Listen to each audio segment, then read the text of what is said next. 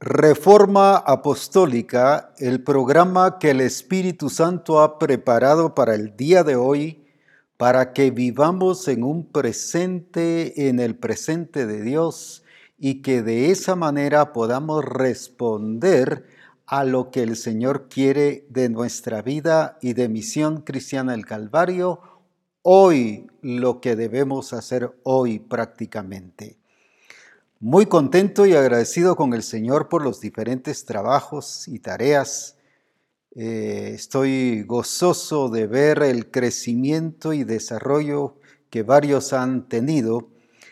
He notado una pequeña baja en pastores y esposas de pastores, pero un incremento en relación a los discípulos. Así que bendigo a los discípulos y les animo a los pastores porque siempre estamos siguiendo y colocando y controlando cada, cada tarea que están enviando y hemos notado que sí a ese nivel sí ha habido una pequeña baja. Así que adelante a ponernos en orden y juntos disfrutar de la gloria de Jesucristo.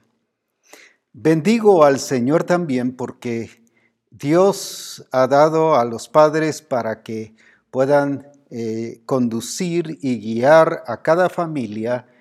Aquí en Guatemala fue el 17 de junio y en muchos otros países fue ayer, domingo. Así que felicitamos a los padres, Dios les bendiga y que les siga usando grandemente. También alabo al Señor porque ya reforma apostólica está siendo interpretado en portugués, español, inglés, quechí y ahora portugués. Así que alabamos a Dios porque el alcance que se está teniendo ahora es mayor y por lo tanto glorificamos al Señor y Él sigue cumpliendo que de toda lengua, de toda tribu y de toda nación oirán el Evangelio de Jesucristo. Cuando estamos hablando sobre la administración de la expresión ministerial de la iglesia, hemos mencionado que no tiene que ver con los cinco dones ministeriales ni con un compromiso, un nombramiento sobre alguna función a nivel de templo, sino tiene que ver con nuestra vivencia y realidad en Cristo Jesús desde el momento en que hemos nacido de nuevo, por cuanto es la expresión del carácter de la vida de Jesucristo, de cómo es que Él actúa, cómo Él es que obra, cómo Él eh, hace las cosas acorde a lo que el Padre hace y cómo es que da la talla. Entonces, cuando vemos todo ello, nos damos cuenta que la expresión ministerial nos corresponde a todos. Y por eso es que Él nos dijo allí en el libro de Marcos capítulo 10 y versículo 45, que es la cita que hoy estamos teniendo, y dice así, porque el Hijo del Hombre no vino para ser servido, sino para servir. Vuelvo a leerlo porque el Hijo del Hombre no vino para ser servido, sino para servir. Dijimos el lunes pasado que cuando tiene que ver con el Hijo del Hombre, está dando a conocer que Él como una persona, como un ser humano, sí puede hacer lo que el Padre le envió a hacer y es servir. El asunto es que a veces decimos, ah, pero es que era el Hijo de Dios, usted también y yo somos hijos de Dios, pero Él se coloca como hombre y dice, como persona, yo puedo servir a Dios. En otras palabras, si yo puedo, usted puede. Si yo puedo, todos podemos. Esa es la enseñanza que nos está dejando allí y dice, no he venido para ser servido, sino para servir. En otras palabras, no he venido para que me administren a mí, sino para yo administrar, para yo ministrar a los demás. Solo para recordar, cuando habla en Lucas 4 sobre la unción, está hablando que fue ungido para dar buenas nuevas, para sanar a los quebrantados de corazón, para dar libertad a los cautivos, y así todo lo demás tiene que ver con ministrar. No con mi ministerio, sino con ministrar la responsabilidad y las evidencias y señales de una vida llena y ungida con el Espíritu Santo. Entonces, cuando vemos esto, nos damos cuenta que el Señor sí nos llama a expresar su naturaleza, su carácter, su poder, su grandeza, su objetivo, sus planes, su proyecto, para que juntos eh, hagamos que el nombre del Señor sea glorificado. Pero también decíamos que esta responsabilidad es para la iglesia. Por eso es que en Efesios 3:10 nos dice que Él ha escogido a la iglesia para que la multiforme sabiduría de Dios sea ahora dada a conocer por medio de la iglesia, no por medio de instituciones políticas, no por medio de instituciones educativas, no por medio de, ninguna, ninguna, ninguna acción puramente humana, sino por la responsabilidad y la ubicación que el Señor ha dado a la iglesia. Él ahora ha escogido a la iglesia. Ahora la pregunta es, ¿y por qué escogió a la iglesia? Porque como leíamos en Romanos capítulo 6 y versículo 22, un versículo que, es tan importante y trascendental para nuestras vidas, y dice así, mas ahora que habéis sido libertados del pecado y hechos siervos de Dios, otra vez, mas ahora que habéis sido libertados del pecado y hechos siervos de Dios, Decíamos el lunes pasado entonces, ¿quiénes son los siervos de Dios? No el que ha ido a estudiar a un seminario, aunque también se le llama, no el que uh, se graduó en una universidad teológica, no, ¿quién es o que se le ha dado un nombramiento con dones ministeriales? Pues es un siervo de Dios definitivamente, pero ¿quién es el siervo de Dios? ¿Por qué se le llama a él también siervo de Dios? Porque ha sido libertado del pecado. No por nombramiento, no por ordenarlo como un ministro del Evangelio, sino porque ha sido libertado del pecado. Y por eso se llama siervo de Dios, pero todo hijo de Dios nacido de nuevo es un siervo de Dios. Ahora, cuando estamos hablando de esto, libertados del pecado, fuimos hechos. Desde ese mismo momento fuimos hechos siervos de Dios. Ahora entendemos por qué la mujer samaritana salió a cumplir y a ministrar eh, la responsabilidad que el Señor había puesto a través de su genética y de esa vida que le transmitió. Y fue a contarle a los demás y a dar testimonio y trajo multitudes. ¿Pero por qué? Porque fuimos hechos siervos de Dios. Ahora, qué importante es entonces entender esto. Fuimos hechos siervos de Dios.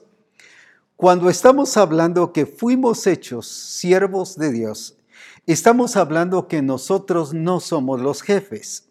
Alguien dirá, apóstol, pero, pero ¿quién no sabe eso? Dios es el Señor y nosotros somos sus siervos. Déjeme explicarle esto y ahí es donde hay una fantasía de lo que estamos viviendo como siervos de Dios, hablando de toda la iglesia. Lo voy a poner y voy a poner solo un ejemplo ahí. Puedo poner ahorita 50, 80 ejemplos de esta fantasía que a veces vivimos. Cuando oramos, ¿cómo oramos? Señor, gracias por todas las cosas. Te pedimos que bendigas a mi esposo, a mi esposa, a mis hijos, que mi trabajo prospere. Haz que se quite ese problema que me está afectando, la enfermedad que tengo que se quite. ¿Y quién está dando las órdenes? entonces ¿quién es siervo de quién? O sea, en el conocimiento, en nuestro entendimiento, sí Dios es el Señor y nosotros sus siervos, pero en la práctica estamos colocando a Dios como nuestro siervo. Pon, quita, haz esto y el otro, y, Señor, obra, manifiéstate. Y siempre estamos como indicándole a Él qué es lo que Él tiene que hacer. Cuando ese entendimiento de Saulo, desde el momento que se entregó al Señor, decíamos el lunes pasado, él inmediatamente menciona dos cosas básicas. Señor, ¿qué quieres que yo haga? Nosotros llevamos a la gente dentro de ese evangelio pobre y limitado que hacemos y erróneo muchas veces, es que repita esta oración, Señor, te reconocemos como Señor de nuestra vida y, te aceptamos como el Señor. Y Saulo no hizo eso.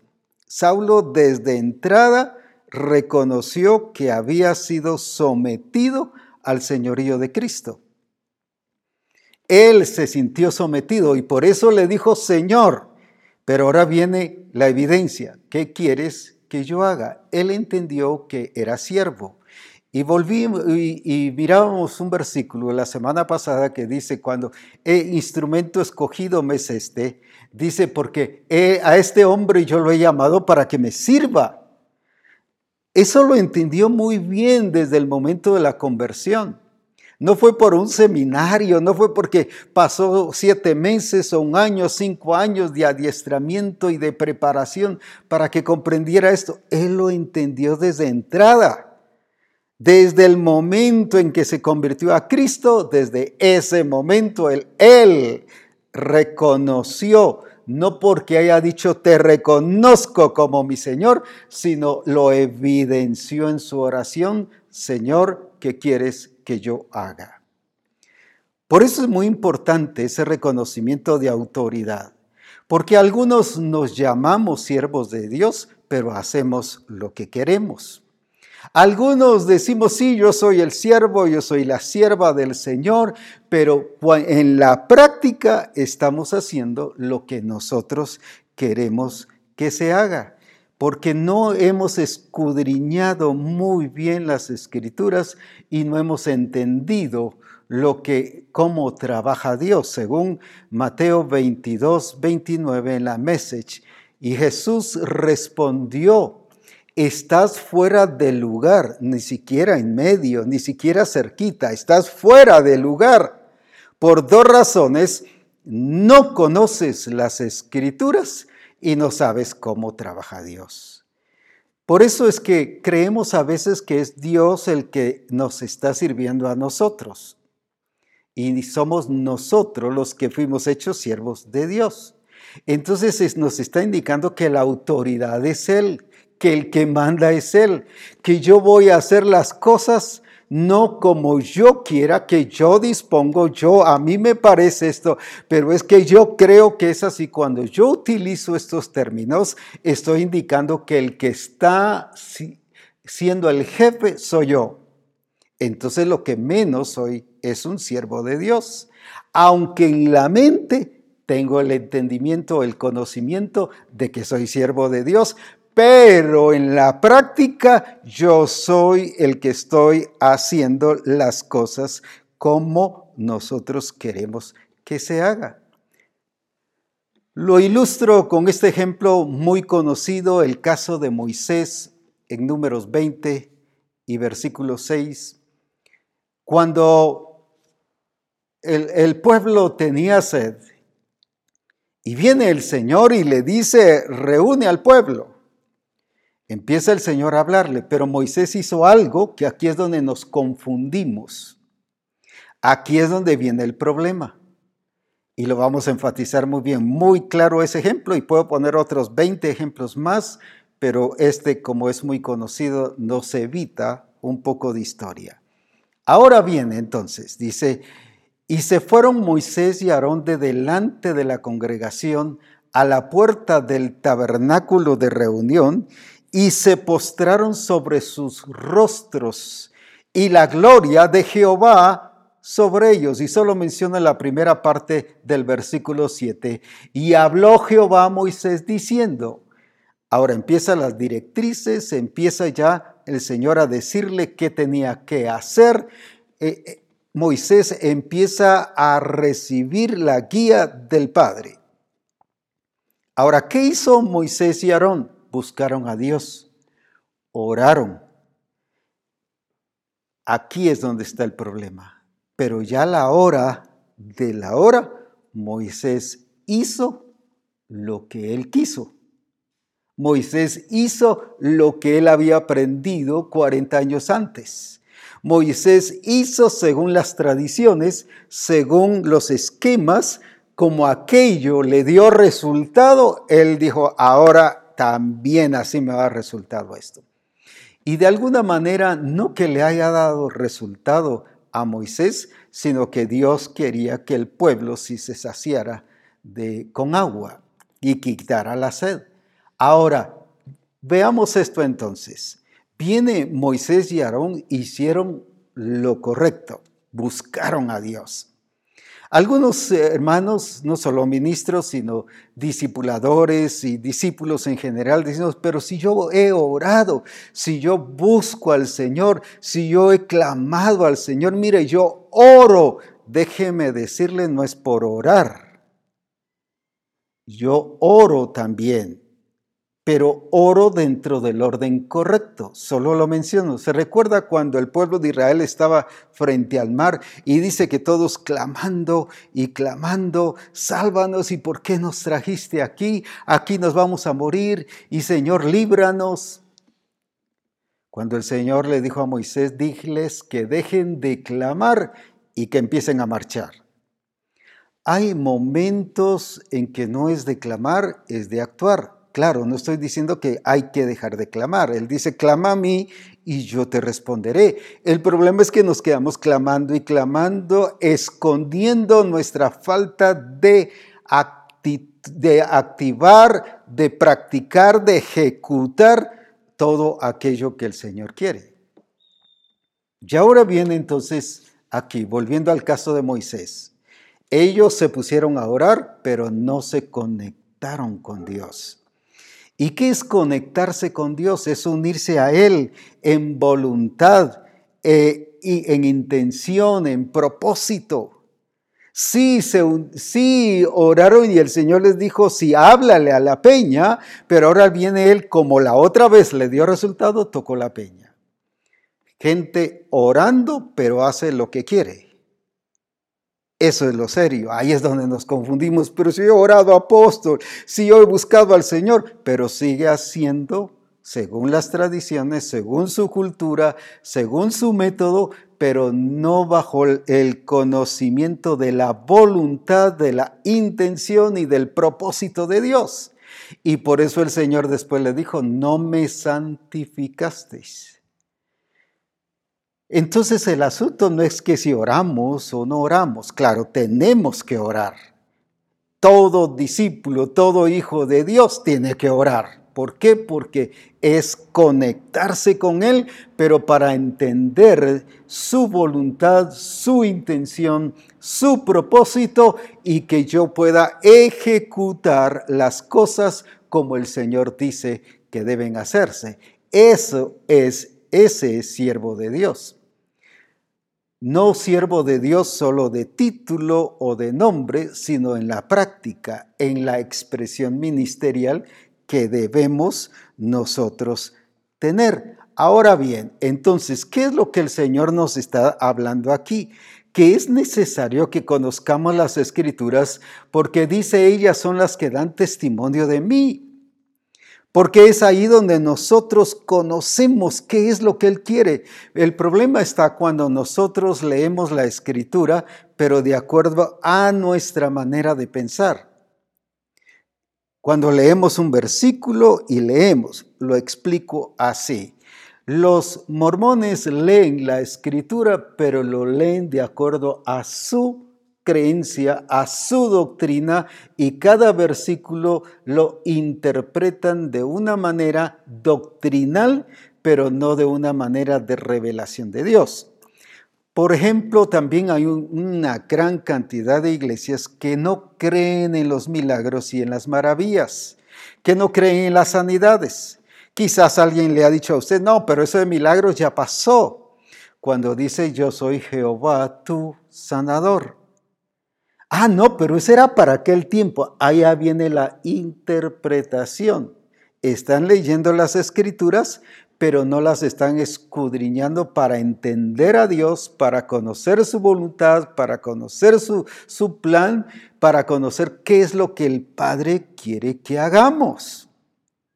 ¿Y cuántas veces sí yo leo las escrituras, ya me sé varios versículos de memoria y me la he leído un sinfín de veces? Mire la escritura desde el Génesis hasta Apocalipsis y sí, pero lo sigue leyendo desde su lente, desde su perspectiva, desde su entendimiento pasado y mete a Dios en patrones como en este caso a Moisés.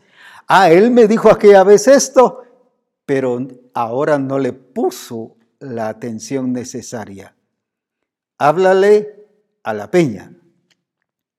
Él se le quedó grabado lo de hace 40 años, toca la peña. Y aunque el Señor le dijo la verdad, le dijo lo que tenía que hacer, él lo entendió de otra manera, porque él vivía pensando en el pasado. Aunque oró, pero tenía un entendimiento pasado. Aunque oró, pero tenía una actitud pasada, no renovada según el propósito del Señor.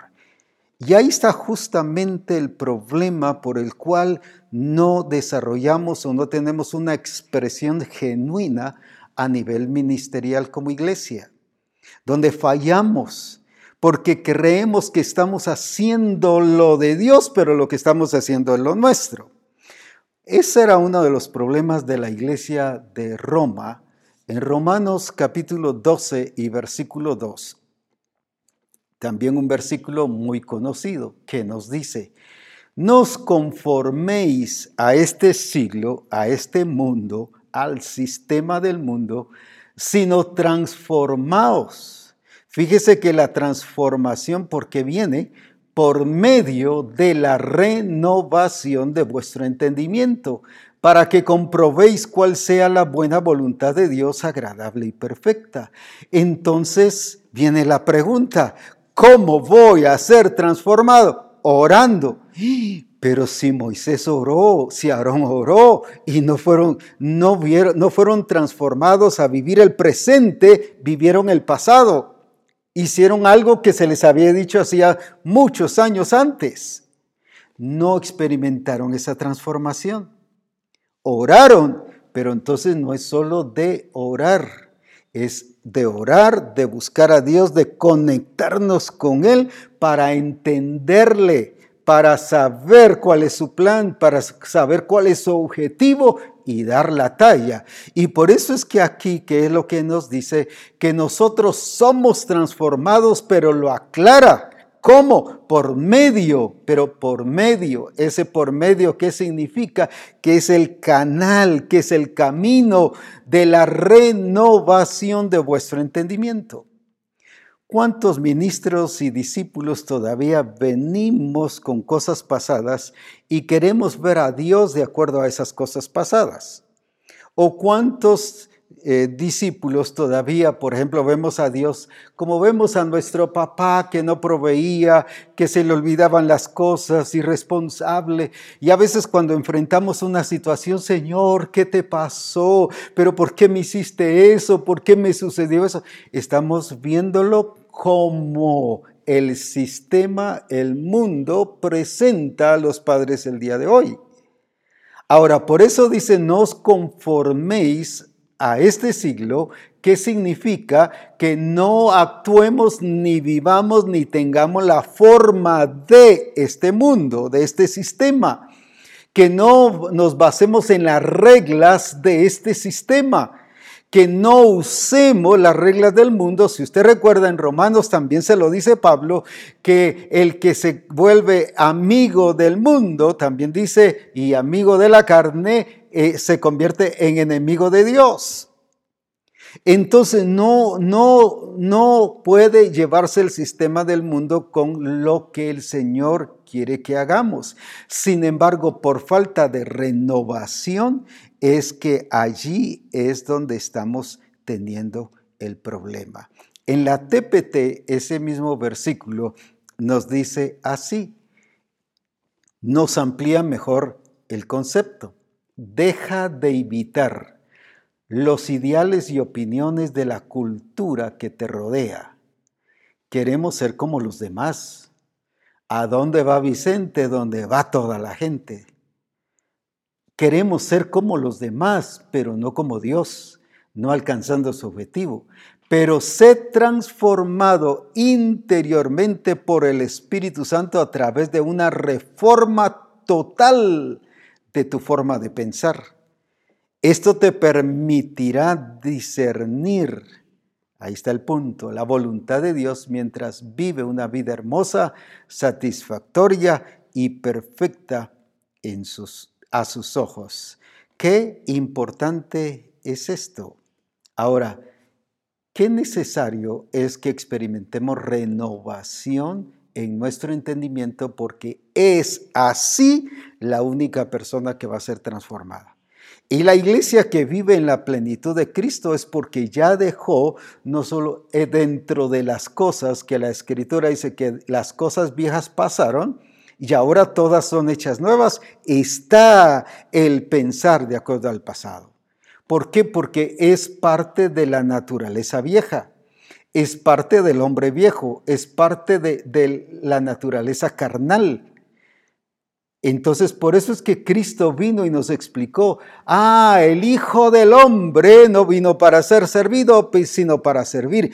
Él nos está mostrando y demostrando que sí, como el Hijo de Dios engendrado por el Espíritu Santo, vino para servir. Y si Él pudo, nosotros también podemos. Si Él lo hizo, es nuestra responsabilidad hacerlo para que juntos podamos hacer la voluntad de Dios. Ahora, entonces, ¿cuál es el problema? Que imitamos el mundo, que queremos ser como el mundo, traemos eh, eso de ser conformados a este siglo, traemos esa cultura del pasado y queremos ser igual. Pero entonces, ¿dónde está el nuevo nacimiento? ¿Dónde se quedó nuestra vivencia y nuestra realidad en Cristo Jesús? ¿En qué momento entonces estamos diferenciando esta situación? Si nosotros notamos aquí en Proverbios 22, 3, la escritura nos dice así, el avisado ve el mal y se esconde, mas los simples pasan y reciben el daño. Lo vuelvo a leer otra vez. El avisado ve el mal y se esconde, mas los simples pasan y reciben el daño. En otra versión dice, mas los entendidos ven el mal y se apartan. El avisado ve el mal y se esconde, o sea, se aparta. Ahora, ¿qué entendemos por mal? La iglesia ha entendido que el mal es el matar, el fornicar, el mentir, el robar, el murmurar, el criticar, el pelear con los hermanos, y sí es el mal. Pero no hemos visto el mal desde la realidad bíblica cuando dice que pecado está en aquel que sabe hacer lo bueno y no lo hace. Entonces, ¿dónde está cuando no soy entendido? Cuando yo veo que aquellas cosas son buenas y por ser buenas las acepto, las adopto, las practico y ahí me quedo estancado. Si recordamos, por ejemplo, a la iglesia de Corinto, Pablo mismo les habla de ese estancamiento y cómo se quedaron. En 1 Corintios 3.1 nos dice de esta manera, de manera que yo, o sea Pablo, hermanos, le está hablando a la iglesia, no pude hablaros como a espirituales, sino como a carnales, como a niños en Cristo Jesús. Entonces, ¿Qué les está diciendo ahora? Les está diciendo que se quedaron niños, se quedaron infantiles, se quedaron con un conocimiento del principio se quedaron con el comienzo y les encantaba que les estuvieran, por ejemplo, hay gente, uh, prediquemos de bendición de Dios. Y si yo dijera, miren hermanos, eh, el otro lunes solo voy a hablar sobre las bendiciones de Dios, le aseguro que tenemos una gran cantidad de personas porque se corre la voz. Porque a la gente le encanta escuchar solo de bendiciones Saulo no le encantó escuchar, mira, eh, Saulo, yo te bendigo, yo te voy a bendecir, me voy a manifestar en tu vida. No, él llegó, Señor, ¿qué quieres que yo haga? Eso fue lo que a él le encantó. Entonces, aún nacido de nuevo, lo que le encanta es expresar y administrar ministerialmente lo que el Señor quiere que se haga, su naturaleza, su genética. Ahora, ¿qué pasó con esta iglesia? Se quedaron estancados. Se conformaron con ser niño. Ah, no, ser niño no es pecado. Y ser niño no es pecado. Es pecado el quedarse niño. Pero el entendido, el avisado ve el mal. Entonces cuando yo veo que me estoy quedando, que yo no estoy haciendo lo que el Señor quiere, entonces ahí sí estoy dejando de ser entendido. Solo lo explico de esta manera. La iglesia de Galacia, por ejemplo, le dice el apóstol Pablo en, en Gálatas 3, 1 y 2, ¿quién os fascinó para no obedecer a la verdad? ¿Quién os fascinó para no obedecer a la verdad? Habían escuchado la verdad, pero algo los fascinó. Siguieron con un entendimiento pasado, con una actitud pasada de ser fascinados y no de discernir y no de ver qué cosa es, porque el entendido ve el mal y se aparta. No se apartaron, sino por eso ya en el capítulo 5 y versículo 1 de Gálatas le dice que estaban cayendo otra vez en el yugo de esclavitud. ¿Pero por qué? Se habían sido libertados, se habían sido libertados de la esclavitud, pero ¿por qué estaban volviendo a caer en la esclavitud? ¿Por qué? Porque no habían sido renovados en su entendimiento, seguían pensando como antes, seguían viendo a Dios como antes, solo de una manera religiosa, solo de una manera distante, solo de una manera nada más costumbrista en términos que se han utilizado nada más para orar, pero no porque se conectaban con Él y porque estuvieran haciendo las cosas de Él. Sin embargo, viene el apóstol Pablo y en Corintios allí en el capítulo 2 y versículo 16 les enseña qué cosa, más nosotros tenemos la mente de Cristo. Bueno, entonces, pues estaban pensando como los del mundo, estaban pensando infantilmente, se quedaron estancados, se quedaron limitados. Quiero indicarles que la, la iglesia esta y las demás iglesias no se paralizaron por falta de habilidades o capacidades, sino por la falta de no experimentar renovación en su entendimiento. Ahí estuvo el problema. Como no experimentaron, como no permitieron que esa mente de Cristo fluyera en sus vidas, entonces fluyó la mente influenciada por la serpiente antigua.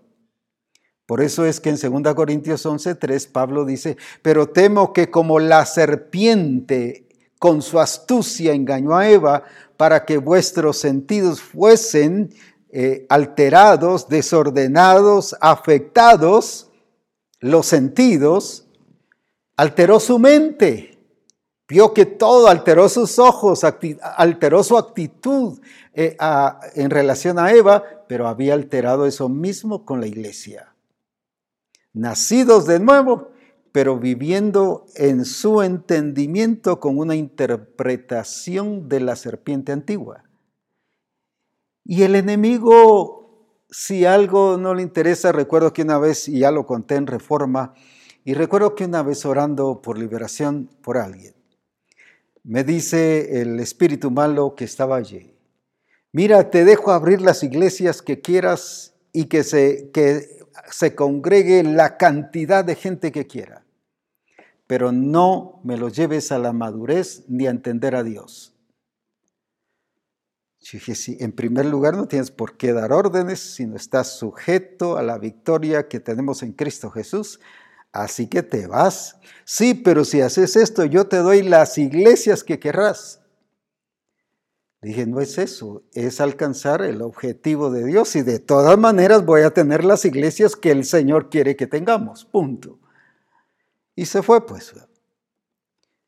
El enemigo lo que le interesa es tener una iglesia paralizada, pero no la paraliza por falta de capacidad o talentos o recursos, porque la iglesia de Corinto tenía el Espíritu Santo, dones, los nueve dones, tenía ministerios porque habla de apóstoles, maestros y profetas, tenía discípulos, tenía gente de un nivel alto porque la ciudad de, Corinto era de un nivel bastante alto y eso era lo de la gente que se estaba congregando. Sin embargo, se reunían para pelear, para lo peor, dice la escritura. Se reunían para hablar uno del otro. Todas esas son expresiones de niños, de carnales. Eso mismo dice la Escritura, como niños, como carnales en Cristo Jesús. Ahora, ¿qué significa? Y dice que la carne es enemistad contra Dios. Entonces, ¿cuál es la intención del enemigo? Que nos pongamos en contra de Dios, pero no diciéndole no, sino sencillamente haciendo lo contrario. Por eso es que a la iglesia de Éfeso, en Apocalipsis 2, 5 dice, pero tengo contra ti que has dejado tu primer amor. Ah, pero si ellos hacían las cosas por amor de su nombre, mire, es que amamos el nombre del Señor. Sí, también aquellos de Mateo 7 usaban el nombre del Señor y, y, en su nombre dice, hemos hecho milagros, en tu nombre hemos hecho, echado fuera demonios, en tu nombre pero no en tu propósito, no en tu plan, no en tu voluntad. Ahí fue donde no pudieron encajar y por eso viene el Señor, dice, porque todo el que hace la voluntad de mi Padre, todo el que hace la voluntad de Dios, ese es realmente el que reconoce como Señor al Padre. Ahora, por eso es necesario que nosotros tengamos una renovación de entendimiento, pero ¿por qué vamos a tener esa renovación de entendimiento? No es que poco a poco la vamos a ir teniendo, no, si ya nacimos de nuevo. Por eso dice que fuimos hechos siervos de Dios se cambió de libertad, de atados del pecado, esclavizados del pecado, ahora hechos siervos de Dios. Ya sucedió esa, voy a llamarle operación o esa experiencia, esa vivencia, esa realidad. Entonces les dice el apóstol Pablo, nosotros tenemos la mente de Cristo. En otras palabras, ¿por qué estamos usando otro entendimiento? ¿Por qué nos estamos dejando llevar por otras cosas si lo que tenemos es la mente de Cristo. Jesucristo nos revela lo que es tener la mente de Cristo en Juan 5:19. El Hijo no puede hacer nada por sí mismo. Ya hemos dicho que no es por falta de capacidad, sino era porque estaba sujeto y sometido al Padre. No era porque fuera un robot, sino porque estaba sujeto al Padre. La pregunta es esta. ¿Por qué tú como ministro sí puedes hacer las cosas que tú quieres, que tú crees que deben ser hechas? ¿Por qué nos atrevemos a hacer cosas que el Señor no ha dicho que hagamos? En el caso, volviendo solo a mencionarlo, el caso de Moisés, por cuanto no me santificasteis, no entrarás a la tierra prometida. ¿Y cómo fue que no lo santificó? Si el Señor quería ser honrado en ese rato. De todas maneras, dice, yo me santifiqué en ellos, porque de todas maneras entraron a la tierra prometida, pero ya no Moisés ni Aarón. Ese es el grave problema. ¿Por qué? Porque ellos siguieron con su forma de actuar del pasado. Si tú sigues, y yo sigo viviendo a nivel de pasado y no con un entendimiento renovado, significan varias cosas. Una, que no reconozco que soy siervo de Dios, sino que yo soy siervo de mí mismo y yo soy el que mando y digo qué hacer. Segundo, que no reconozco la autoridad de Jesucristo como cabeza de la iglesia. Y tercero, que me pongo a expensas del enemigo. Gana ventaja el enemigo sobre mi vida. Por eso dice que necesitamos conocer las maquinaciones del diablo para que no gane ventaja. Cuando te gana ventaja, cuando te lleva a ser de acuerdo a la pasada manera de vivir. Cuando es cuando te, te lleva el enemigo y te maneja la serpiente antigua, porque así le dijo Pablo a la iglesia de Corinto, que con la astucia como engañó Eva o engañó a la serpiente a Eva, que así vuestros sentidos, le está hablando a una iglesia que había sido engañada y que había sido desviada por falta de renovarse en el entendimiento, por eso era que no podían experimentar transformación. ¿Cómo puede una iglesia ser transformada? ¿Cómo puede un discípulo? ¿Cómo puede ser un ministro? Conectándose con Dios Conectándose, como ya dijimos, es entender su plan, su propósito, conocerle a Él, qué es lo que Él quiere. Por eso yo hago, dijo Jesús, lo que a Él le agrada. Estaba conectado. El Padre y yo una cosa somos. Pero también escudriñaba las escrituras. Y no escudriñaba las escrituras para ver qué le decía Pedro, para ver qué le decía Juan. No escudriñaba las escrituras para predicar el domingo. No, escudriñaba las escrituras, dice, para ver qué dice de mí. Y hay una gran cantidad de ministros que les encanta oír. Incluso hay algunos que oyen reforma para predicar el domingo, no porque no tengan mensaje. Y es bueno que se refuerce, pero algunos lo hacen solamente por tener mensaje, pero no tienen expresión ministerial, o sea, les falta testimonio. Hace poco me llamaron de cierto lugar y me dice, apóstol Abraham, mire, el hermano tal, el pastor tal, todavía está en la misión. Yo tengo entendido que sí. Es que su mensaje es otro. Y está hablando de otras cosas fuera de lo que el Señor nos está llevando a nivel de misión. Ah, pues yo tengo entendido que sí no lo he oído, pero por eso es que no puedo comentarlo. Así que, por lo tanto, hasta ahorita sí es parte de la misión. Pues nosotros ya dejamos de escucharlo, me dijo. Porque no nos está edificando, sino nos está perdiendo, pero nosotros ya hemos discernido la verdad de Dios. ¿Cuántas veces nos pasa eso por falta de escudriñar las escrituras?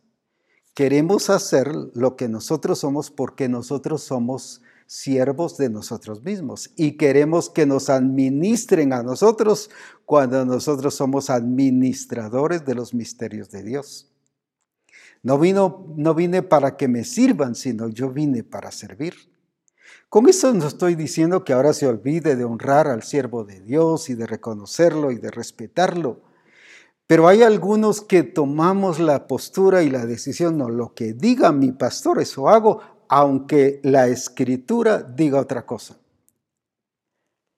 Aunque la escritura, aunque el Señor dice que hagamos tal cosa, pero si mi pastor me dice, yo hago lo que mi pastor dice. Jesucristo fue muy claro con su familia. Él entendía, por ejemplo, definió la relación de familia y la relación del Padre. Vino no tiene, les hace falta. Y él dijo, ¿qué tengo yo contigo, mujer? No ha llegado mi hora. Y en otra versión dice, yo no pierdo nada, o tú no pierdes nada, pero yo sí pierdo todo. Ahora usted dirá, sí, pero eso fue de familia carnal. Pero él dijo, mi familia son los que hacen la voluntad de mi Padre. Definió eso. ¿Cuántas veces nos fundamentamos en que mi pastor dice eso y no lo hago porque aunque la escritura lo diga, pero si él dice, entonces es servidor del pastor, pero no de Dios. Servidor del apóstol, pero no de Dios. Servidor del profeta, pero no de Dios. Servidor del maestro, pero no de Dios. Y lo mismo así del evangelista o del discipulador. Aquí dice que fuimos hechos siervos de Dios. O sea, quien estamos sirviendo es a Dios. Quiere decir que Jesús defendía y resaltaba qué cosa? Lo que el Padre decía que debía hacerse. Qué importante es esto que nosotros estemos muy claros. Nos hizo siervos de Dios no nos hizo siervos de ninguna otra persona, sino siervos de Dios. Como dije, eso no significa que lo deshonremos y que ahora le tratemos mal y que ahora ya no reconozcamos su autoridad y que ya no nos sometamos a su autoridad. No estoy hablando de eso, estoy hablando de servir. Que a veces entre Dios y el pastor escogemos al pastor. Lo que él diga, yo hago. Si él dice que no hay que hacerlo, no lo hago porque Él nos dijo que hay que hacer, pero si Dios dice que hay que hacerlo, ahí está donde tenemos que poner el, el punto de prioridad y por eso el Señor le dijo a la iglesia de Éfeso, has dejado tu primer amor, aunque hacían cosas grandes. Conozco tus obras, tu arduo trabajo. Eres gente pilas, eres gente con capacidades, pero están haciendo otra cosa y con otro objetivo y con otro propósito. Ahora, ¿por qué la iglesia de Éfeso entonces actuaba así? Aquí en Efesios 4:18 nos lo dice, teniendo el entendimiento entenebrecido, ajenos de la vida de Dios por la ignorancia que en ellos hay, por la dureza de su corazón. ¿Por qué tenían el entendimiento entenebrecido? ¿Qué es entenebrecido? Es todo revuelto, todo mezclado. Mezclaban cosas y eso les hacía pensar que estaban haciendo cosas de Dios, al estilo Moisés. Oraban, buscaban a Dios, escuchaban al Señor, el Señor les daba directrices, pero hacían lo que querían. ¿Y cuánto ministro, cuánto discípulo, cuánto discipulador, cuánto esposo, cuánta esposa por ejemplo, hay esposos que manipulan a la esposa. Es que allí en la iglesia te están enseñando que las mujeres se sujeten a sus maridos. Sí, pero la escritura sienta la vez la base que es al marido que está sujeto a Cristo. Ahí está la gran diferencia, pues. No al marido que hace lo que quiere y que le lleva a hacer lo que quiere y que le lleva incluso a alejarse de Dios y a distanciarse de Dios es al que está, dice, al que eh, Cristo es cabeza del marido y el marido es cabeza de la mujer. Ahora, qué importante es, mire el orden. Entonces sí, claro, un hombre que está sujeto a Cristo es un hombre que va a responder de acuerdo a la, actitud y a la vida de Cristo como esposo. Y lo mismo la esposa, y lo mismo los hijos, lo mismo el profesional, lo mismo el doctor, el dentista, el, abogado, el ingeniero, el arquitecto, todos, o el agricultor, o el inversionista, o, el o el congresista o el presidente de la República, si es hijo de Dios. Entonces, ¿qué es que dice que tenían el entendimiento entenebrecido? Todo mezclado, todo revuelto. Agarre un poquito de lodo y con un vaso con agua y échele un poco y revuélvalo y se ve todo eso turbio. No se distingue nada. Lo único que se distingue es todo oscuro, todo opaco. Y así muchos están viendo a Dios están viendo a Dios con un entendimiento entenebrecido, al estilo Moisés. ¿Por qué? Porque estaban mezclando el pasado con el presente. Estaba, estaba mezclando lo que ahora el Señor le decía, háblale a la peña con toca la peña. Él tenía tanto metido allí que hacía eso. Y algunos estamos tan cerrados allí y allí y allí, seguimos. Y aunque el Señor dice que hagamos tal cosa, no. Sí, es cierto, el Señor dijo esto, pero yo así aprendí, así me enseñaron hace 50 años, así es como yo estoy haciendo. Entonces, ¿dónde está la renovación de su entendimiento? Con razón no ha experimentado transformación. Nos está costando revelar la plenitud de la iglesia, nos está costando vivir en el nivel donde ya estamos, porque dice, ya fuimos hechos siervos de Dios, estamos ya en ese nivel, pero no vivimos en ese nivel. Ahora entonces, qué importante es lo que nosotros tenemos que entender, porque con nuestro entendimiento entenebrecido, aunque el Señor nos quiera hablar, no le vamos a entender. Y lo que hace es dejarnos de hablar, de darnos más y más revelación. Por ejemplo, aquí en Juan 16, 12, ¿qué le dijo el Señor a sus discípulos? Dice de esta manera, pero cuando venga el 12, por favor. Dice de esta manera, aún tengo muchas cosas que deciros, pero ahora no las podéis sobrellevar. ¿Cómo es eso? Yo tengo muchas cosas que les quiero decir, pero no la pueden sobrellevar. ¿Y qué sobrellevar? Que no las podían ni ejecutar, ni entender, por lo menos tenían su entendimiento entenebrecido, con un montón de mezclas de cultura, de cuántas cosas. Tengo muchas cosas que deciros, pero aún no las podéis sobrellevar. ¿Por qué no hemos podido sobrellevar la multiplicación? ¿Por qué no hemos podido sobrellevar el crecimiento de los grupos de comunión familiar? ¿Por qué no hemos podido sobrellevar la, tanta responsabilidad como esposo de corregirnos y de hacer lo correcto como esposa, como hijos? ¿Por qué no hemos podido sobrellevar el ser un profesional dando un testimonio tremendo y glorioso de Jesucristo? ¿Por qué no hemos sido eh, eh, no hemos podido sobrellevar el ser un congresista que declare la gloria de Dios y revele a Cristo en todas las cosas. ¿Por qué no lo hemos podido sobrellevar? Aunque Él tiene muchas cosas que decirnos, sin embargo dice, no las podemos sobrellevar.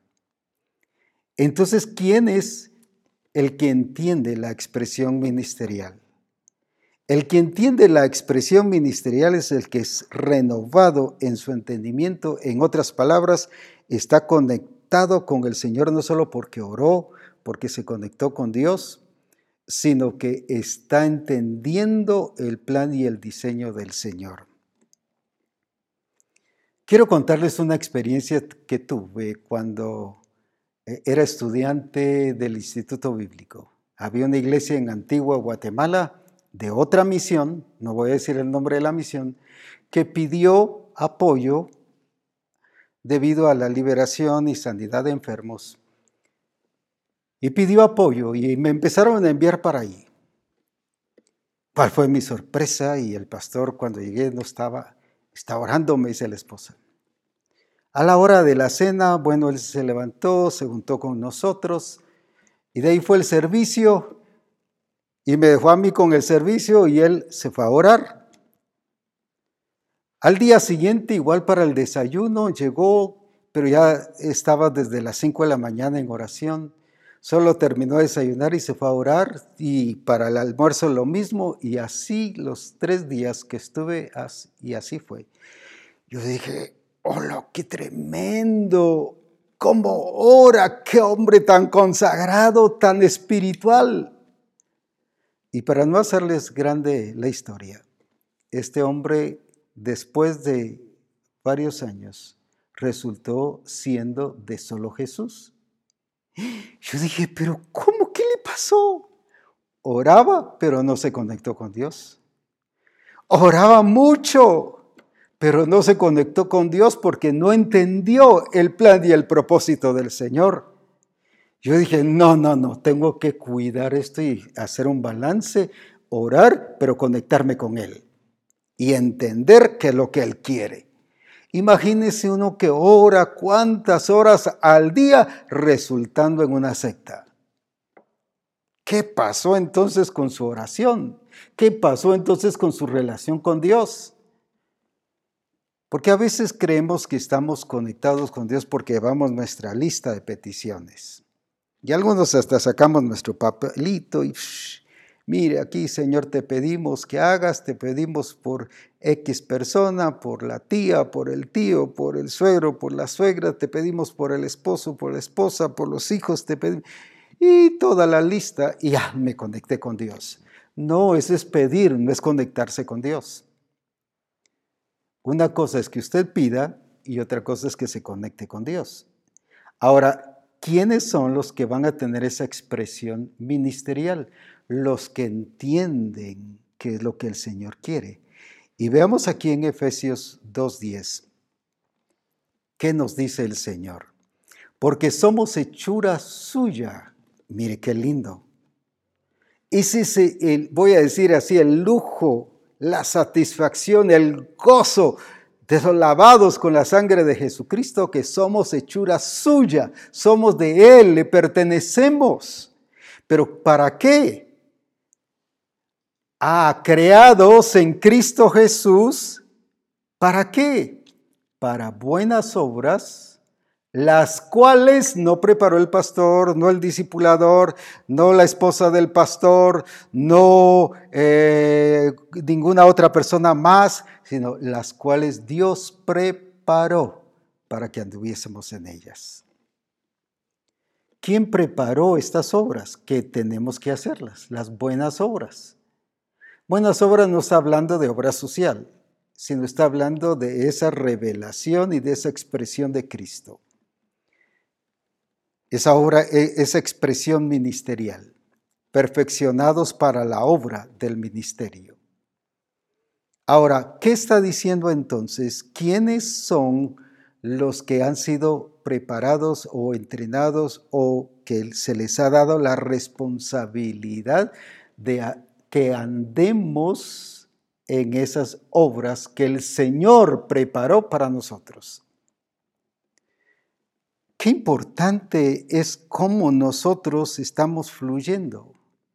Y vamos a fluir por qué razón? Porque entendemos que son las obras del Señor. Pero ¿cómo? Voy a regresar un poquito a lo que hablamos el lunes pasado, de Hechos 1.8. Y dice que, que más recibiréis el poder del Espíritu que vendrá sobre vosotros y me seréis testigos. El ser testigo no es producto de un seminario no es producto de un nombramiento. El ser testigo es producto de una realidad de la vida nueva en Cristo Jesús. ¿Qué significa ser testigos? No es que yo doy testimonio de Él. Mire, cuando evangelizo, Dios es bueno, mira qué tremendo ese Dios que tenemos, mire qué grandioso, mire qué glorioso, mire qué buenísimo. ¿Cuántas veces evangelizamos así? Solo estamos dando testimonio de Él. Si no vea los testimonios en la iglesia, ah, aquí tenemos al hermano tal, viera que sanó de tal enfermedad que nos venga a testificar. Pero es a los mismos hermanos que les testificamos. No, aquí dice, y me seréis testigos en Jerusalén, en Judea y en Samaria, y hasta lo último de la tierra. No dice solo en el templo. Pero no pasamos de dar testimonio en el templo, ya porque ya testifiqué en el templo, gloria a Dios, di testimonio del Señor. No, usted lo que dio testimonio fue a los hermanos. Y los hermanos, amén, gloria a Dios, Dios es bueno, Dios es grande. Pero ¿y qué de Jerusalén? Está hablando de la ciudad, de Samaria, también está hablando de la ciudad, ¿qué de Judea y hasta lo último de la tierra? Es revelar a ese Cristo glorioso, es mostrar su gloria y mostrar su poder. ¿Por qué? Porque ser testigos nos lleva precisamente a mostrar esa realidad de lo que Dios es. Y ser testigos no es el hecho de tener una vida ejemplar, es administrar la expresión ministerial. Es realmente de acuerdo a la mente y a la actitud de Cristo, de acuerdo a la intención de Cristo, de acuerdo al plan y al propósito de Cristo. Es revelarlo a Él. Por eso es que Juan 16, 13, ¿qué nos dice? mismo Jesucristo lo dijo, pero cuando venga el Espíritu de verdad, mire qué precioso, lo aclara. Porque hay espíritus de mentira, de falsedad, pero lo que es de Él es de verdad. Él os guiará a toda la verdad. Porque, ¿Por qué razón? Porque no hablará por su propia cuenta. Así que, ministros, si hablamos por nuestra propia cuenta, no estamos actuando como llenos del Espíritu, sino que hablará todo lo que oyere, discipuladores, esposos, esposas, lo mismo todos. Y hablará todo lo que oyere y os hará saber las cosas que habrán de venir. Pero cuando solo menciono el siguiente versículo que nos dice, porque tomará de lo mío y os lo hará saber. Qué precioso entonces, ni el mismo Espíritu Santo se atreve a hablar cosas por su propia cuenta. La pregunta es por qué nosotros nos atrevemos a hablar, porque todavía, por nuestra propia cuenta, porque todavía tenemos un entendimiento no renovado. Ahora, esto no es opcional, esto es por haber nacido de nuevo. Esta es la realidad de una vida nueva en Cristo. Esto no es porque cuántos seminarios haya tenido, a cuántos congresos asistió, es porque es nueva criatura, tiene la mente de Cristo y por lo tanto tenemos que pensar de acuerdo a Cristo. Ah, no estoy hablando solo del pastor, estoy hablando del profesional, del inversionista, de, de todo lo que, del maestro, de escuela, del maestro en la universidad. Estoy hablando del esposo, de la esposa, de los hijos. Estoy hablando de todo mundo. Este es el resultado de haber nacido de nuevo. Entonces tenemos, tenemos la mente de Cristo, por lo tanto sí podemos actuar como personas con un entendimiento renovado, conformado no a este siglo, sino a la imagen de Cristo, conforme a su propósito. Esta fue la crisis de la iglesia de Éfeso, como decíamos hace un rato. Por eso que viene el apóstol Pablo y los ubica de las buenas obras. Pero, ¿por qué no hicieron lo que correspondía hacer? En, aquí en Efesios 5, 18 nos da la respuesta. ¿Y cuál era el, el problema? El problema dice, no os embriaguéis con vino, en lo cual hay disolución. Antes bien, sed llenos del Espíritu. ¿Cómo es eso? Pero si una iglesia que ya había experimentado la llenura del Espíritu. Ahora estaban escasos.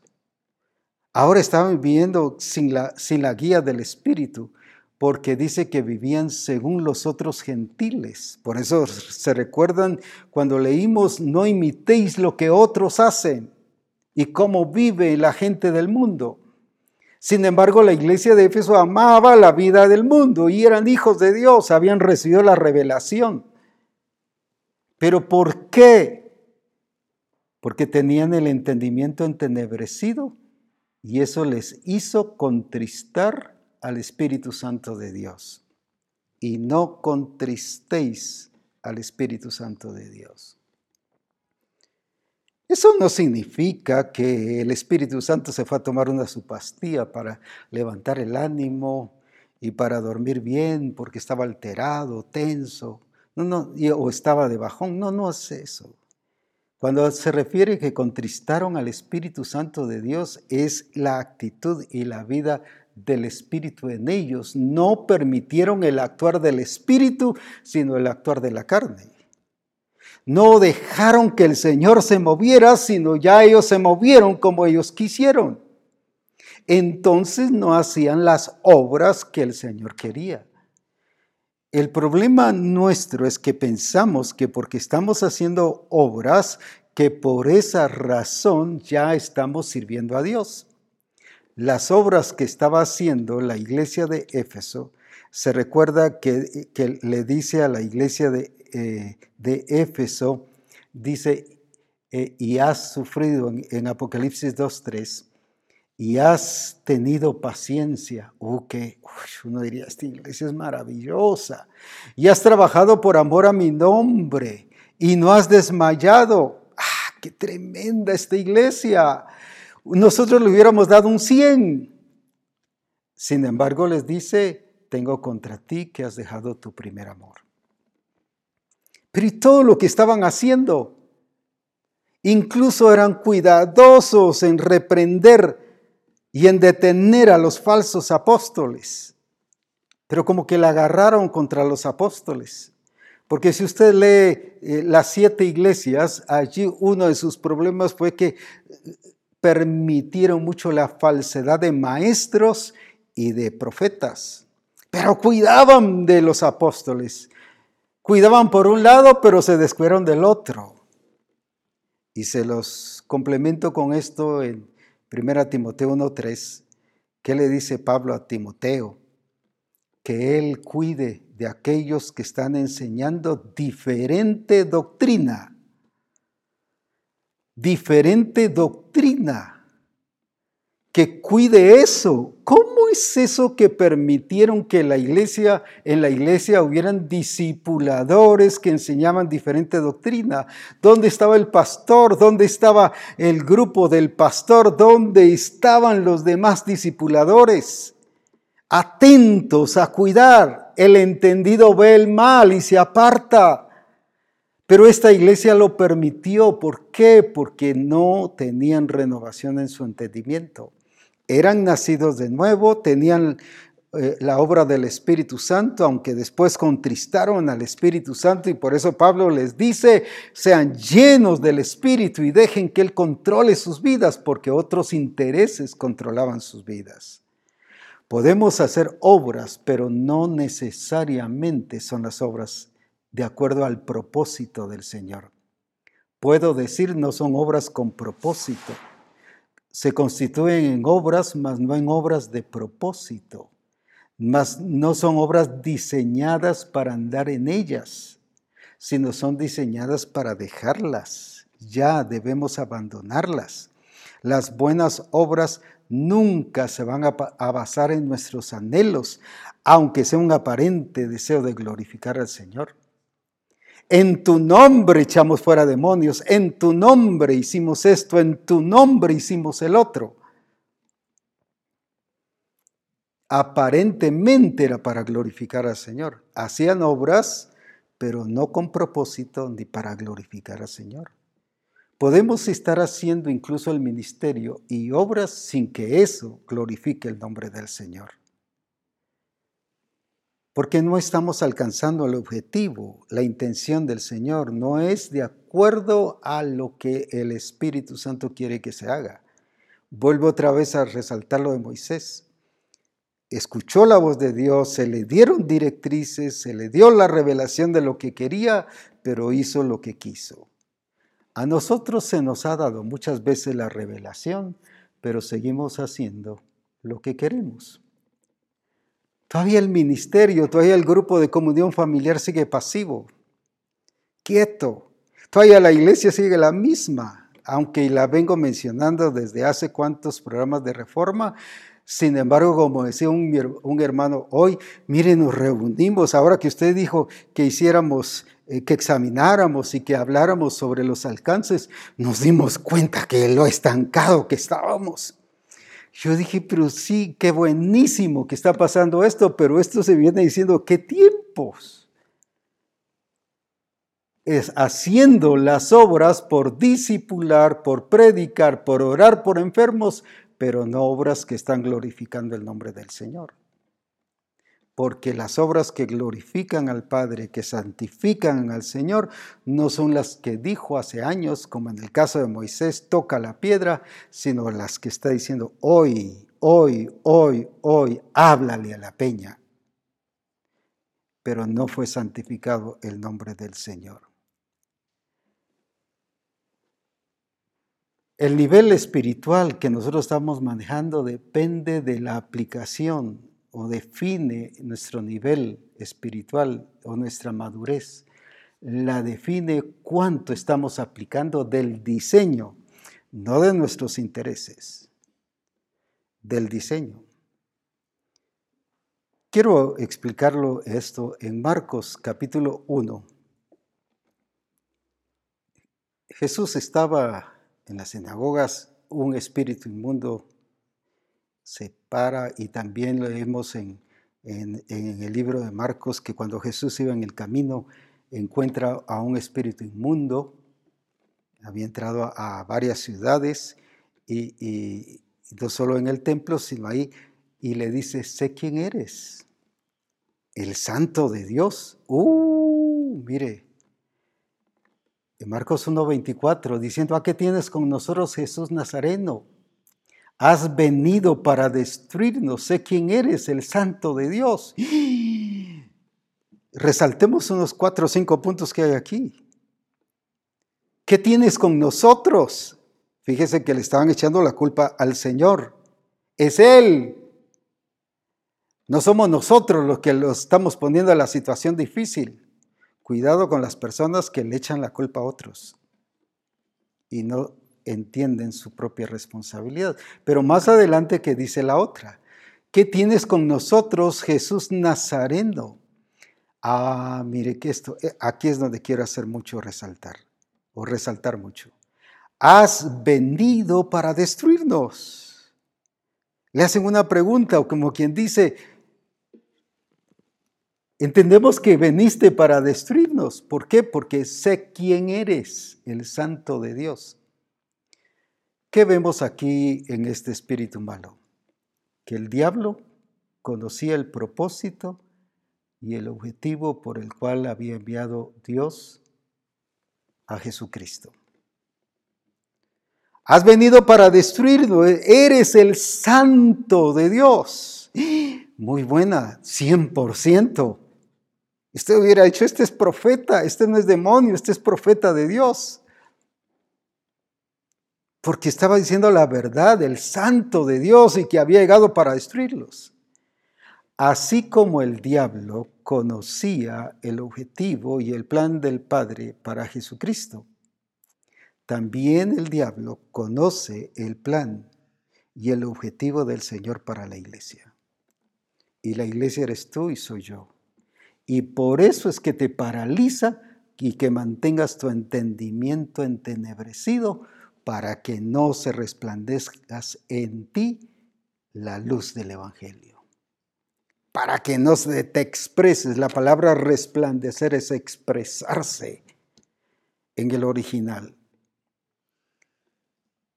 Los entendidos de Jehová resplandecerán, dice la escritura. O sea, sí se expresarán. Uh, pero el diablo sabe qué es lo que sabe. En 1 Corintios 15 nos lo dice, 15, 24, ¿qué es lo que el diablo sabe? Y, lo mismo en Efesios 3.10 que lo vamos a leer después o a repetir, pero ¿qué es lo que dice allí eh, en, en Corintios? Ah, nos habla, dice, porque el fin, ¿qué cosa es del fin? No al final, no está hablando del tiempo final, está hablando del propósito, del objetivo. ¿Cuál es? Es de suprimir toda autoridad, toda potencia y toda, toda potestad. De suprimir. Eso es lo que va a hacer la iglesia. Luego el fin, cuando entregue el reino al Dios y Padre, cuando haya suprimido todo dominio, toda autoridad y potencia, pero a través de quién?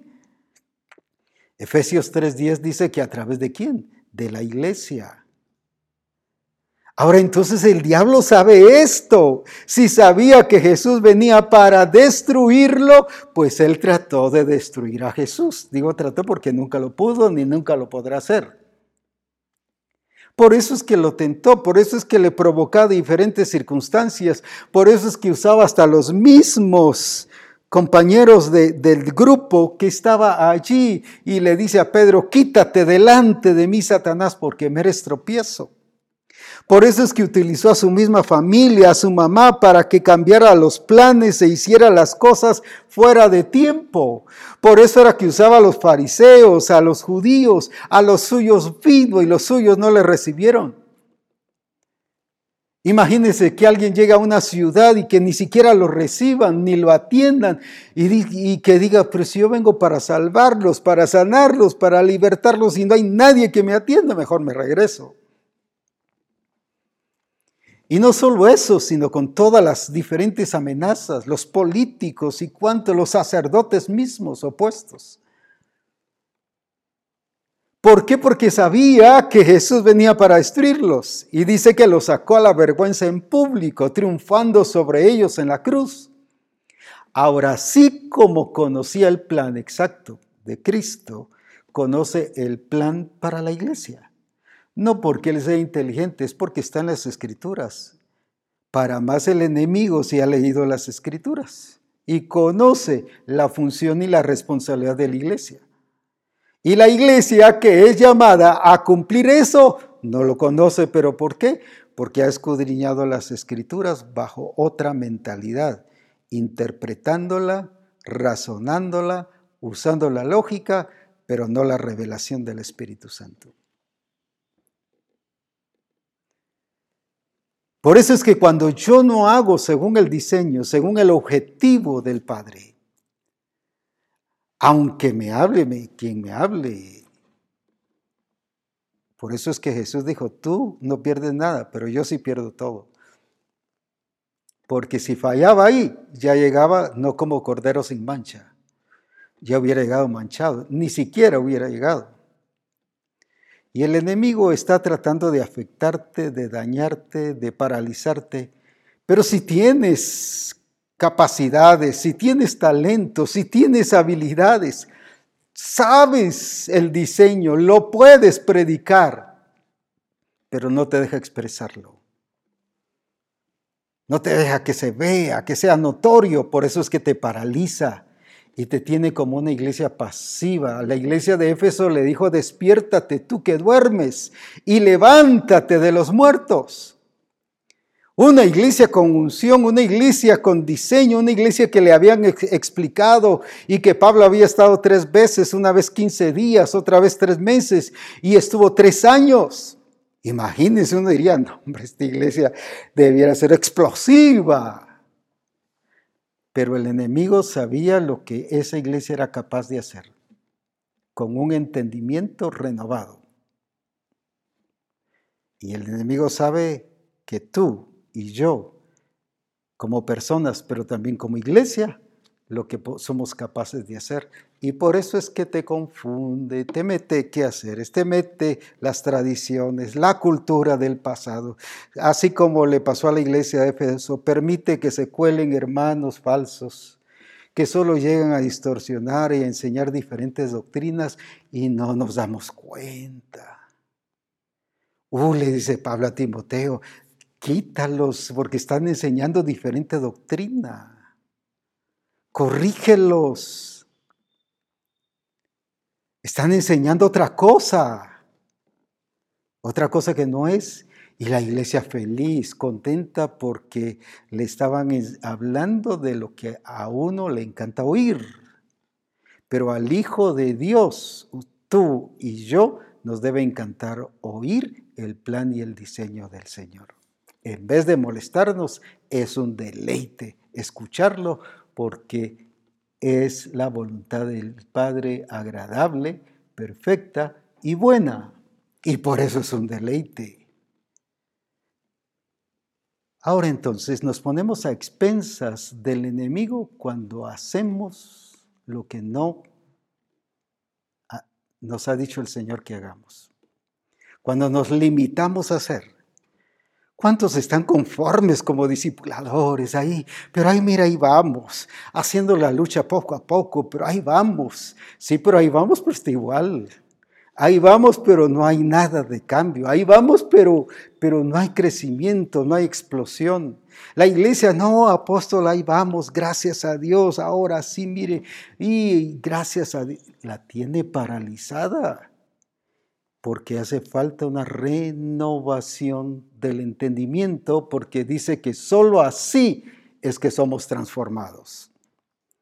La transformación, claro, tiene que ver con la oración, con el ayuno, con la búsqueda del Señor, pero no es eso lo que va a producir la transformación. Dice que la transformación es por medio, así mismo lo dice la Escritura, de ahí que los demás digan otra cosa, ese es problema de los demás, pero yo mi responsabilidad es decirles la verdad. Y la escritura dice, transformados por medio de, por medio de, por medio de la renovación de vuestro entendimiento, para que comprobéis cuál sea la buena voluntad de Dios, agradable y perfecta. Juan 12, 48 es un versículo muy importante.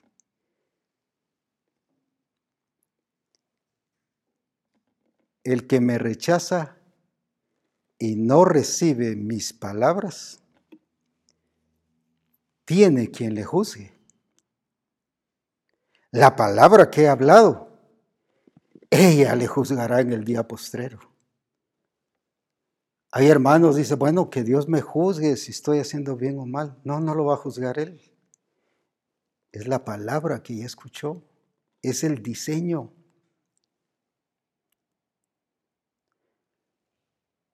De esto que estoy hablando hoy, hay pastores, hay ministros de Dios que lo han predicado dos años atrás, tres años. ¿Cuántos años lo han escuchado? Y hasta aquí no ha habido cambio esa palabra que escuchó es la que lo va a juzgar, la que lo va a medir. Te dije esto y esto. Te dije esto para que seas esto, pero no lo eres. O si lo eres, entonces entra buen siervo y fiel al gozo de tu Señor. A veces decimos que Dios me juzgue y si no que me parte un rayo. Y como no lo parte un rayo, sigue igual. Y pensamos que como no nos dijo nada, seguimos y seguimos y seguimos. El Señor me dijo esto y no lo quería decir, pero como el Señor me dijo que lo dijera, por eso lo voy a decir. Y como Él quiere, pues yo quiero también, porque somos uno en Él. Él me dijo, así como Gedeón, llevó a toda esa gente que tenía para ir a pelear. Los llevó y los probó en el río. Y de acuerdo a cómo tomaban agua, no era si tomaban agua o no, de acuerdo a cómo lo hacían, ahí está el punto, era el Señor el que iba a decir, estos sí y estos no y han escuchado el diseño por muchos años. Ahora, de acuerdo a cómo lo apliquemos, nos va a decir estos sí y estos no. Recuerdo que el año pasado el Señor habló en la villa, estábamos en el cuerpo ministerial, y dijo, empezaré con el cuerpo ministerial.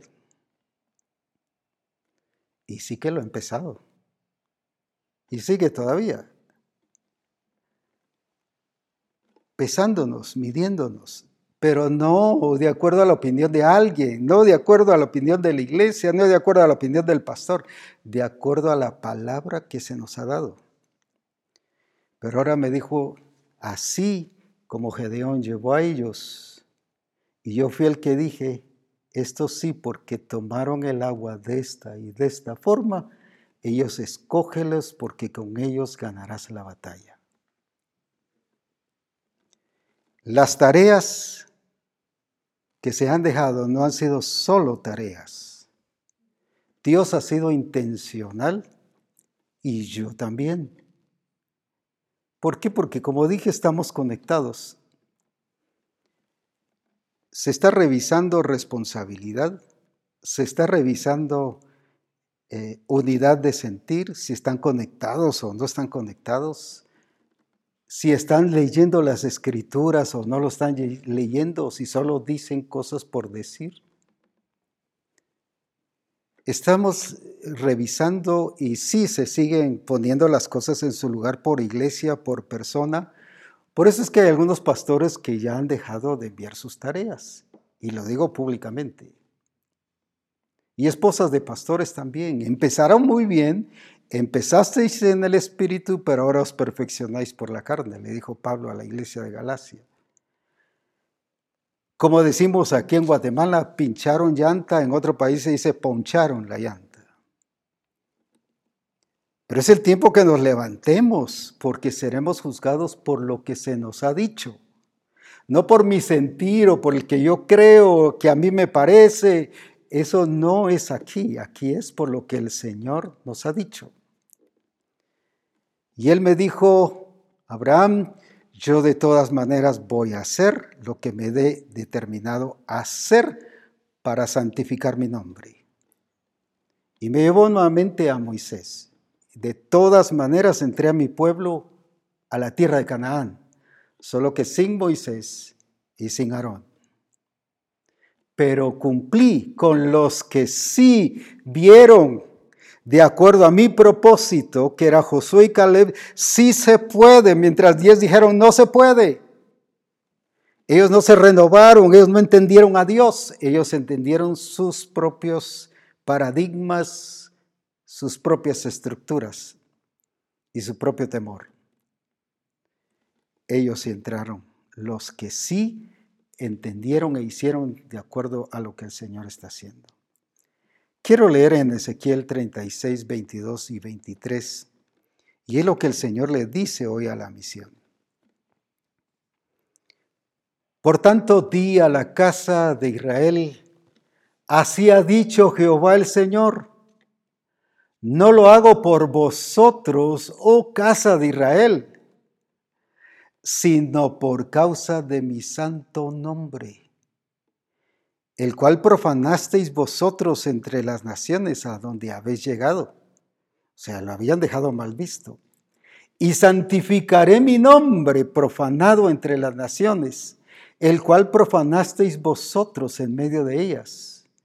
Y sabrán las naciones que yo soy Jehová, dice Jehová el Señor, cuando sea santificado en vosotros delante de sus ojos. Déjeme decirle, así como pasó en el caso de Moisés, que cuando eh, toca la peña, el Señor responde. El Señor no respondió por Moisés, sino Él respondió porque Él había prometido darles agua. El Señor no va a quedar mal visto por nosotros. El que yo falle, el que yo caiga en error, el que yo haga las cosas a mi manera. Déjeme decirle, Dios no va a permitir quedar mal visto. El que me va, va a quedar mal visto soy yo o usted. Así que el del problema no es Dios, si usted lo está haciendo o no lo está haciendo, si lo sigue haciendo a su manera. El problema no era si Moisés quiso ahora golpear la peña o no, ese fue problema de él. Dios cumplió su palabra. Él lo hizo porque Él es fiel y verdadero y no es hombre para que mienta ni hijo de hombre para que se arrepienta. Él entró a la gente, pero los que fueron renovados. Por eso es que hoy llama a Misión Cristiana el Calvario a que nos renovemos en el entendimiento y que empecemos ya a evidenciar que las cosas son hechas de acuerdo a como el Señor quiere y que ya dejemos de estar paralizados, quietos, tranquilos, adormecidos. Él ya nos ha dicho, levántate y resplandece, porque ha llegado tu luz. El levántate y resplandeces, levántate, actúa y exprésate de acuerdo a la luz del Señor. Misión Cristiana del Calvario, el Señor nos está midiendo con las tareas. Y estamos, como dije, llevando el control, quién sí, quién no, quién está permanente, quién no, quién es solo emocionalista, de vez en cuando piensa que sí y, pone una tarea, pero a los tres eh, lunes pone otra tarea. Todo eso lo estamos observando.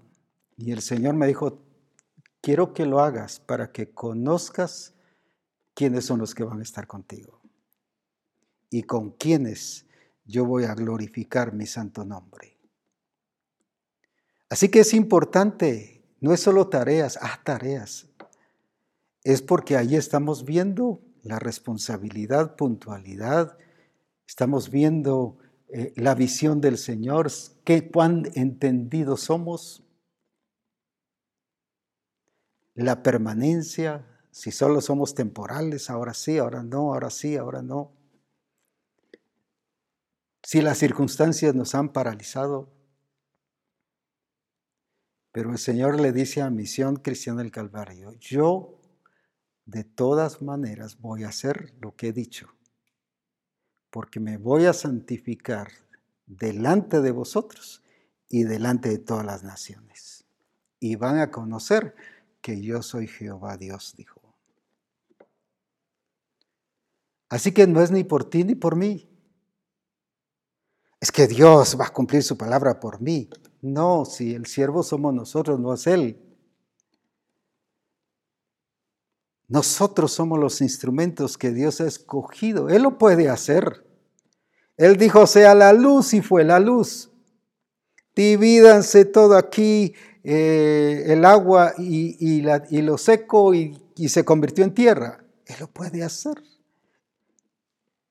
pero Él ha escogido dentro de su plan a la iglesia, que eres tú y soy yo. Así que no es por ti ni es por mí, sino es porque Él nos escogió desde antes de la fundación del mundo para manifestar su gloria y mostrarse a las naciones como el Dios grande y poderoso. Pero ya deja de estar paralizado o de vivir fantasías en tu ministerio o en los grupos de comunión familiar o en tu vida espiritual. Yo soy un gran esposo, soy una mujer maravilla, soy aquí, soy allá, soy esto, soy el otro. Deja de vivir fantasías o soy el doctor aquí famoso y yo estoy dando testimonio. Si no estás revelando a Cristo, solo estás revelando tu profesión, pero no a Cristo. Obras, pero sin propósito como las que tenía la iglesia de Éfeso. Tenía obras, pero no eran de acuerdo a él. Aquellos echaban fuera demonios, pero no era de acuerdo a él. Sanaban, pero no era de acuerdo a él. Qué importante es el Señor hoy. Nos está hablando sobre la importancia de una iglesia transformada, pero por medio de la renovación. Y eso mismo no va a permitir que lo falso se meta, no va a permitir que seamos impresionados por lo falso para desobedecer la verdad. ¿Quién os fascinó para no obedecer la verdad? Uno que está renovado en su entendimiento ve el mal y se aparta y lo aparta. Jesús vio el mal en Pedro, quítate delante de mí, Satanás, porque me eres tropiezo. Y lo vio en su mamá y le dijo, me estás estorbando porque tú no pierdes nada, pero yo sí pierdo todo. Me estás haciendo perder todo. Esta es la posición de uno que vive con la mente de Cristo. Misión Cristiana del Calvario es el tiempo que ya nos levantemos. No esperemos más. Y recuerde que el Señor nos está midiendo, con varias cosas, por supuesto, pero una de ellas es la tarea. Una de ellas es las pruebas que te vienen, te está exponiendo. Pero cuando nosotros no hacemos según lo que Él dice, nosotros nos estamos poniendo a las órdenes del enemigo y nos está ganando ventaja. Y contristamos al Espíritu Santo de Dios. Y viene el Señor y les dice a través de Pablo, no os embriaguéis con vino, en el cual hay disolución, mas sed llenos del Espíritu. Así que ya paremos lo que no corresponda. Paremos a quien nos quiere estorbar, no a lo que nosotros creemos que nos quiere estorbar, sino de acuerdo al orden, al diseño, de acuerdo a lo que el Señor dice. Si hay una mala compañía, ya párela. Un mal noviazgo, párelo. Una mala relación de amistad, párela. Corríjala. Hay noviazgos tóxicos, y ahí están los dos, y, y llora el uno y llora el otro, y se despide el otro día y llora y llora, y dentro de ocho días igual llora y llora. Ya es tiempo de pararlo. El entendido ve el mal y para. Pero lo mismo a nivel de matrimonio, ya paremos estos problemas, corrijámonos. Pongámonos bien al orden, de acuerdo al diseño, ya no sigamos el jueguito. Pero lo mismo en la profesión, la falta de dar a conocer al Señor o de revelarle y de ser testigos verdaderos en nuestra vida, en el testimonio. Ya paremos todo ello. Y concluyo con esto. Cuando yo era niño, hablaba como niño, pensaba como niño y juzgaba como niño. Mas cuando ya fui hombre, dejé, ahí está el punto. ¿Por qué no queremos dejar el pasado? Y nos lleva a ser necios. Por eso Pablo le dice a la iglesia de Galacia, tan necios sois, porque estaban en lo mismo. Ya dejemos lo mismo y avancemos para la gloria del Señor. Que ya se vean evidencias, que ya se vean resultados, que se vea la notoriedad de la vida de Cristo en nosotros, pero los, el fruto del Señor en nosotros. Así que adelante, no nos expongamos al enemigo, sino vivamos bajo la guía del Espíritu del Señor, honrando y glorificando, buscando al Señor, pero no para nuestros propios intereses, sino buscando al Señor para que Él sea glorificado y santificado, y que toda misión cristiana del Calvario exalte a Jesucristo como el Rey de Reyes y Señor de Señores. Que Dios te bendiga. Bendiciones.